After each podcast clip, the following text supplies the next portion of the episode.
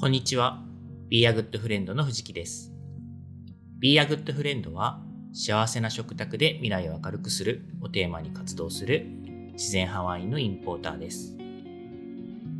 このポッドキャストではワインは大好きだけれどそんなに詳しくないという方のために今よりもっと自然派ワインとお友達になれるようなヒントをお届けしたいと思っています。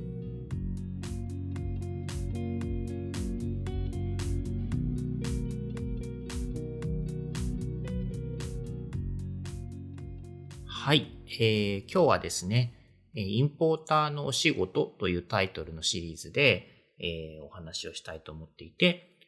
まあ今日は、あまあ、そのこのシリーズはですね、ワインの輸入会社の仕事ってどんなことしてるのっていうようなことについて、まあ、ご紹介できればなと思っています。で、えー今日のテーマなんですけど、タイトルはですね、買い付けと言わないでです。はい。でですね、あの、まあ、ワインポーターってかっこよくこう英語で言ってるんですけど、まあ、その、それを訳すとその名の通りワインを輸入する人、輸入する会社ですよね。で、大枠の仕事としては、えー海外からですね、ワインを輸入して、日本のワインショップさんとか、レストランさんとかを通じて、皆さんにお届けする、飲んでもらうっていうことを仕事にしています。で、もちろんですね、細かいところで言えば、仕事はいろいろありますということですね。事実上、一点何人みたいな感じで仕事をしているので、こう、まあ私の場合だと、こう、会社の経理とか、こう、事務とかもそういったことも全部やっていますし、えーまあ、日々のこう、連絡業務とか、そういったこともあります。はい。で、まあ、いろいろ仕事は、まあ、あるんですけど、今日はワインの作り手に会いに行くっていうところにフォーカスを当てて、ちょっとお話をしたいなと思います。これですね、あの、インポーターですと紹介をすると、もしくはしてもらうとですね、誰かに会った時に、あの、よく、いや現地に買い付けによく行かれるんですか？みたいなことを聞かれるんですね。で、えーまあ、その質問の、まあ、言わんとしている意図っていうのはよくわかりますと。で、まあ、たまにこう、バイヤーさんですか？とか言われたりとかして。ただですね、こういう時にちょっとこう、もやもやっとしてですね、いや、あの、買い付けに行ってるわけではないんですけど、って答えてます。実際ですね、えー現地に行くという意味で言うと、年に2回とか3回とかぐらいの頻度を目指してですね、えーワインの産地でしたりとかに行こうとしてはいるんですけども、まあ、じゃあなんで買い付けに行ってるんですかって言われるとちょっともやっとするかっていうことなんですよね。で、まあ、あのこれ実はですね、近所の、まあ、友人でもありますし、まあ、大先輩でもある同じワインのインポーターの、えー代表の方も同じことを言っていてですね、こう、買い付けって言われると、いや、買い付けには行ってないよ、みたいな。買い付けって言われたらちょっとイラッとするみたいな、なんかそんなことをおっしゃってたんで、まあ、イラッとするって言ってたからちょっと、あの、記憶が定かではないんですけど、まあ、買い付けって言わないでっていうことを、同じようなことを彼も言っていました。で、このことに関してはですね、本当100%こう共感というか、私も本当に前からその思いがあったので、今日はちょっとそんな話なんですけれども、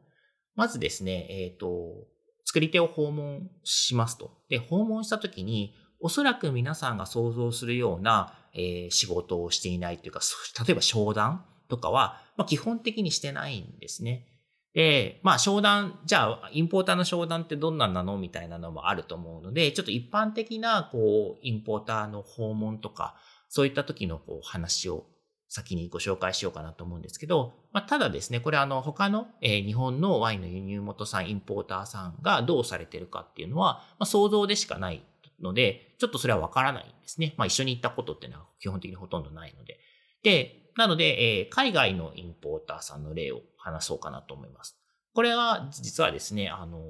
作り手を訪問したときに、えー同じ日にですね、別の国の、例えばフランスのワインの作り手を訪問したときに、まあ私は日本から来てるんですけども、えーヨーロッパの別の国だったり、アメリカだったり、他の国の、まあ、インポーターが、えー一緒の日に訪問するみたいなことがあって、まあそこで多少こう、交流というかコミュニケーションがあったりするので、ちょっとこう、えー知ってる部分が日本のインポーターさんの仕事ぶりよりはわかるかなっていうことで、そちらの例をお話ししてますと。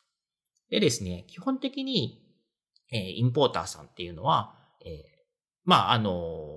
インポーターだけではなくて、ヨーロッパのレストランとか、えー、ワインショップの人も訪問来たりするんですけど、それも同じ感じなんですけど、基本的にですね、訪問の時には、まずですね、そのカーブ、えー、醸造所に行って試飲をするっていうのを、まあ、欠かさないというか、これがすごく一番、あの、ウェイトが重い、えー、仕事になっています。で、ケースによってはですね、もうこの試飲しかしていないっていう人たちも、まあ、参見されてですね、まあ、これだけで終わりみたいな人もちょいちょいいますと。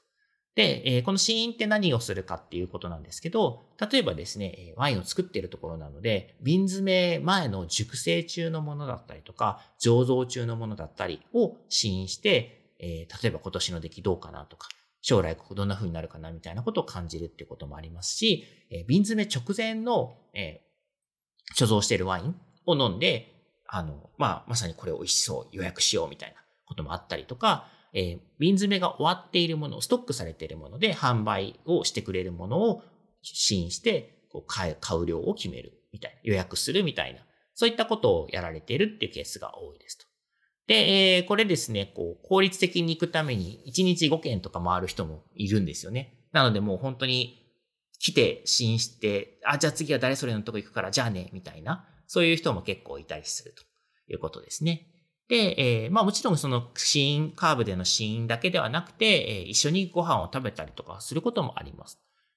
まあ、作り手の家だったりとか、えー、醸造所の、まあ、スペースで簡単な、あの、パンとチーズと、こう、シャルキトリあのハムとか、生ハムとか、えー、サラミとかですね。そういったものを用意してくれてて、一緒に喋りながらご飯を食べたりっていうことに、まあ、あの、時間を使うってことも一緒にしたりはします。で、大体まあ、このパターンがほとんどで、まあまさにこれぞ買い付けっていう感じなんですよね。はい。で、まあもちろんですね、買い付けと言わないでと言いながら、私もこのシーンはしていますよと言ったときに、えー、いろんなストックのものだったりとか、そうじゃないものだったりとか、いろんな状態のフェーズのワインを試飲したりっていうことはしてますと。で、なんですけど、ここでですね、まあ、試飲をして、例えばこう買う量をどうしようとか、えー、今年はパスしようかみたいな、そういう検討は一切してないよってことなんですよね。まあ、そもそもなんかここの訪問自体がですね、なんか売れそうなワインをたくさん買って、売れなさそうなワインをパスする、買わないために、まあ言ってるわけじゃないってとこが結構大きなポイントかなと思います。で、これを言うとですね、まあ、ちょっとオタク仕事してんのみたいな。仕事としてどうなのみたいな。なんか売れないワイン、あの、輸入されて、輸入してきて、それをお客さんに売りつけてんのみたいな風に思われたとしたら、まあ、ちょっとこう、私の趣旨、本気持ちとはちょっと違うところにあるので、まあ、これお話しするのすごく長くなっちゃうかもしれないので、ぜひそう思った方は一緒にですね、あの、誘っていただいて飲みながらお話しできればなと思います。はい。で、えー、まあ、このですね、こう、じゃあ、品質チェック的なものをしないのっていうふうにとらわれたとしたら、まあ、そうではなくてですね、もちろんですね、こう、根本的なトラブルみたいなものが発生してしまって、まあ、これはもう本当にちょっとお金をいただいてお客さんに飲んでもらうのは、まあ、難しいみたいなもの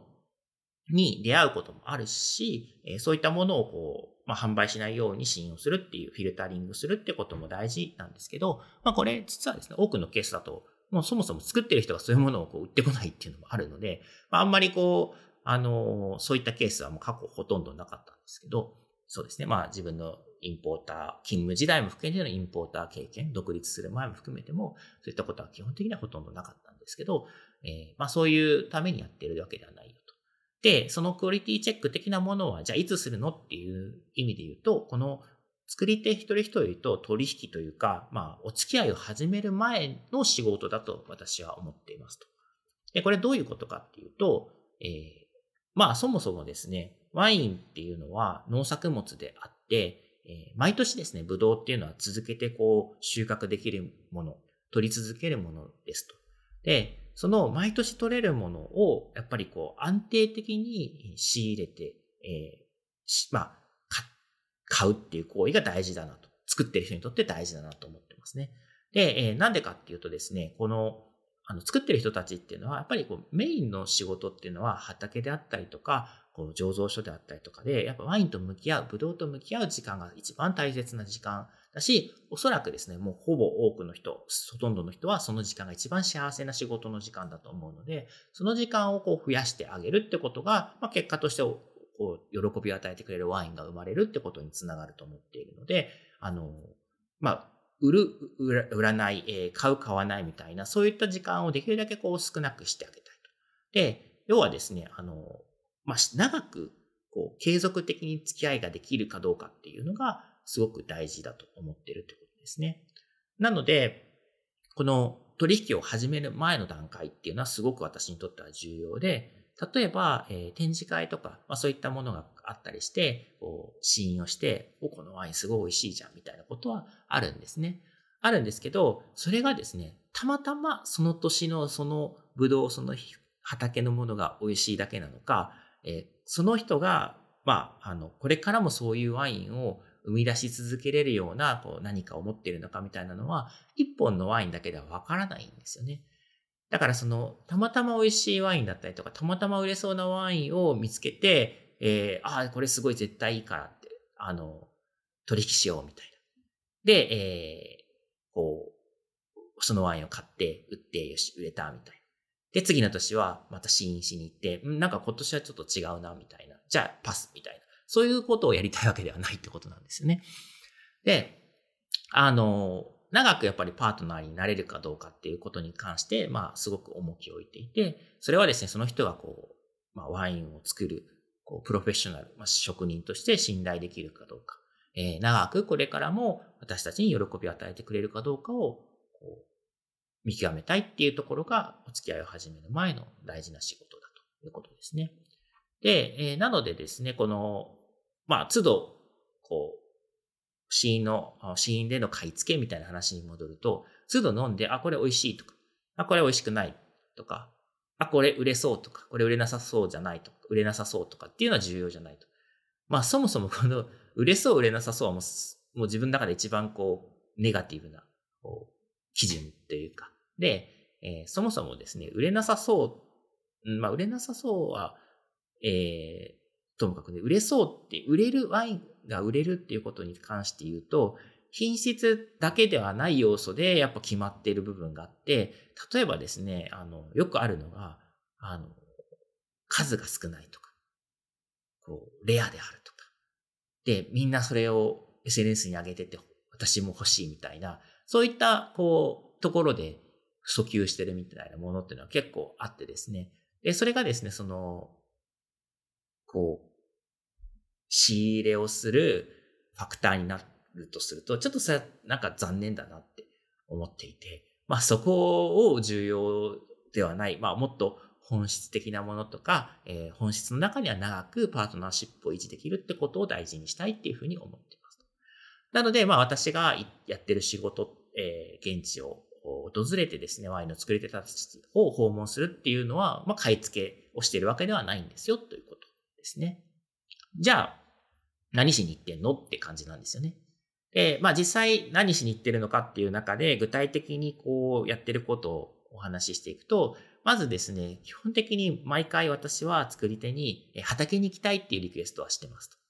れはまあ、あの、リクエストって言ったのは、えー、まあ、近所に畑があってすぐこう、お、じゃあ行こうよって連れてってくれる人もいますし、あ畑がすごい離れた場所にあって、今日は他の仕事忙しいからちょっと一緒には行けないよみたいな、そういうこともあるので、まあ、毎回行けないこともあるんですけど、まあ、基本的にそのブドウ畑に、え、一緒に行くっていうことはすごく大事にしてます。で、ブドウ畑行くとですね、まあ、例えば冬の訪問であれば、まあ、葉っぱ落ちて枝、えー、だけになっているんですけども、まあ、季節、冬の、まあ、いつに行くかにも応じて、例えば剪定が終わっていたりとか、えー、まだだったりとかして、その剪定の仕方を見たりとかしたりしますね。あとはこう、春夏とかだと、まあ、ブドウの草も葉っぱもありますし、なんかちょっとエネルギーを感じる季節でこう見てて楽しいというのもあるし、まあ季節によってはですね、季節じゃないですね、年によってはですね、こう病気がいっぱい出ちゃったりとかしてる時ももちろんあります。で、そういうのをじゃあ見て、うん、この畑仕事してる人は素晴らしい作り手だ。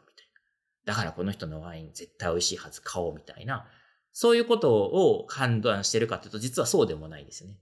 あの、ぶっちゃけですね、これ畑を見ても、そのワインの品質っていうのは私はわかんないんですよ。あの、どういう、まあもちろん、こう、いい仕事、丁寧な仕事してるな、みたいなことはわかるんですけど、それがどういうワインの品質に最終的につながっていくかっていうことを、まだこう、ロジックとして理解しているわけではないということなんですね。じゃあなんで畑行くの？ってことなんですけど、まあ、この時間、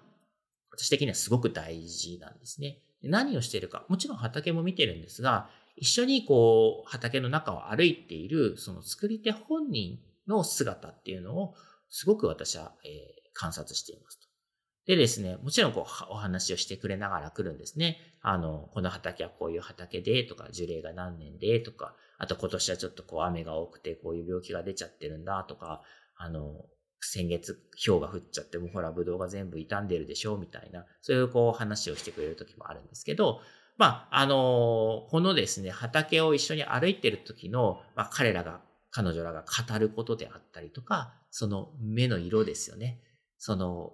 楽し、まあ、その、本当に慈しむような目で、ブドウ畑を見ている人たちっていうのは、私の経験上、いいワイン、私たちに喜びをもたらしてくれるワインを長く作ってくれることが多いと。で、その経験があるので、一緒に畑に行って、その人たちの姿を見るっていうことをすごく大事にしています。でさっきもお話ししたように、いい年も悪い年もあるんですね。えー、天候にすごく影響を与えるので。で、えー、この普通の農産物であると、例えばいい年悪い年で言うと、主に収穫量の話だったりもするんですけど、ワインの場合はさらにそこに質っていうものもすごくウェイトが大きいので、こう、悪い年っていうのはですね、まあ、病気が増えたりとか、こう、する年なんですけど、まあ、そういった年は質もちょっとこう、あの、影響を与えたりする時があるんですよね。で、あの、じゃあ、そういう年はやっぱパスした方がいいんじゃない？ワイン買うの？みたいな風に思われるかもしれないんですけど、そうではなくてですね、そういったこうトラブルとかハードルがある年でも、その辛い年を乗り越えられる、え人たちがいますと。で、こういう人たちと付き合いしたら、やっぱりすごく私としては仕事としてやりやすいですよね。つまり天候が悪くても、その天候の悪い年ならではの個性のある、表現力のある、喜びをもたらしてくれるワインを作れる人であるかどうかっていうのを、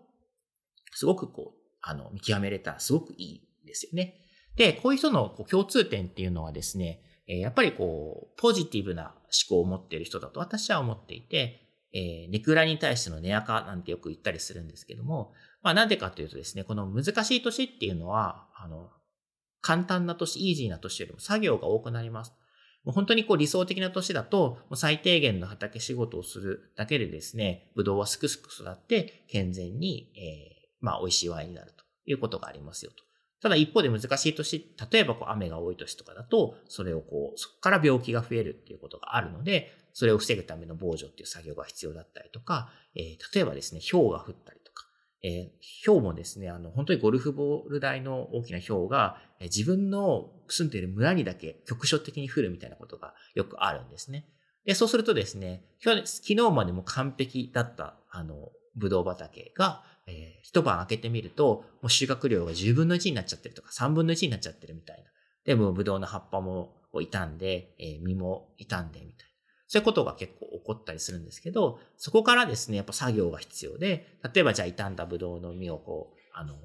外してあげるとか、えー、そういった作業を、まあ、あの、しますと。で、その時にですね、まあ普通心が折れちゃいますよね。もうすごくドヨーンってした気持ちになったりするんですけど、それな、そうとはいえ、でもこれって氷を降らせない方法っていうのは私たちにはないんですよね。あの時あれをやっとければ、やっとけば氷を降らなかったのにみたいな、そういうことがなくて、もう自然のことなんですよね。だからそれをですね、こう、自然、まあ自然だからしょうがないよね。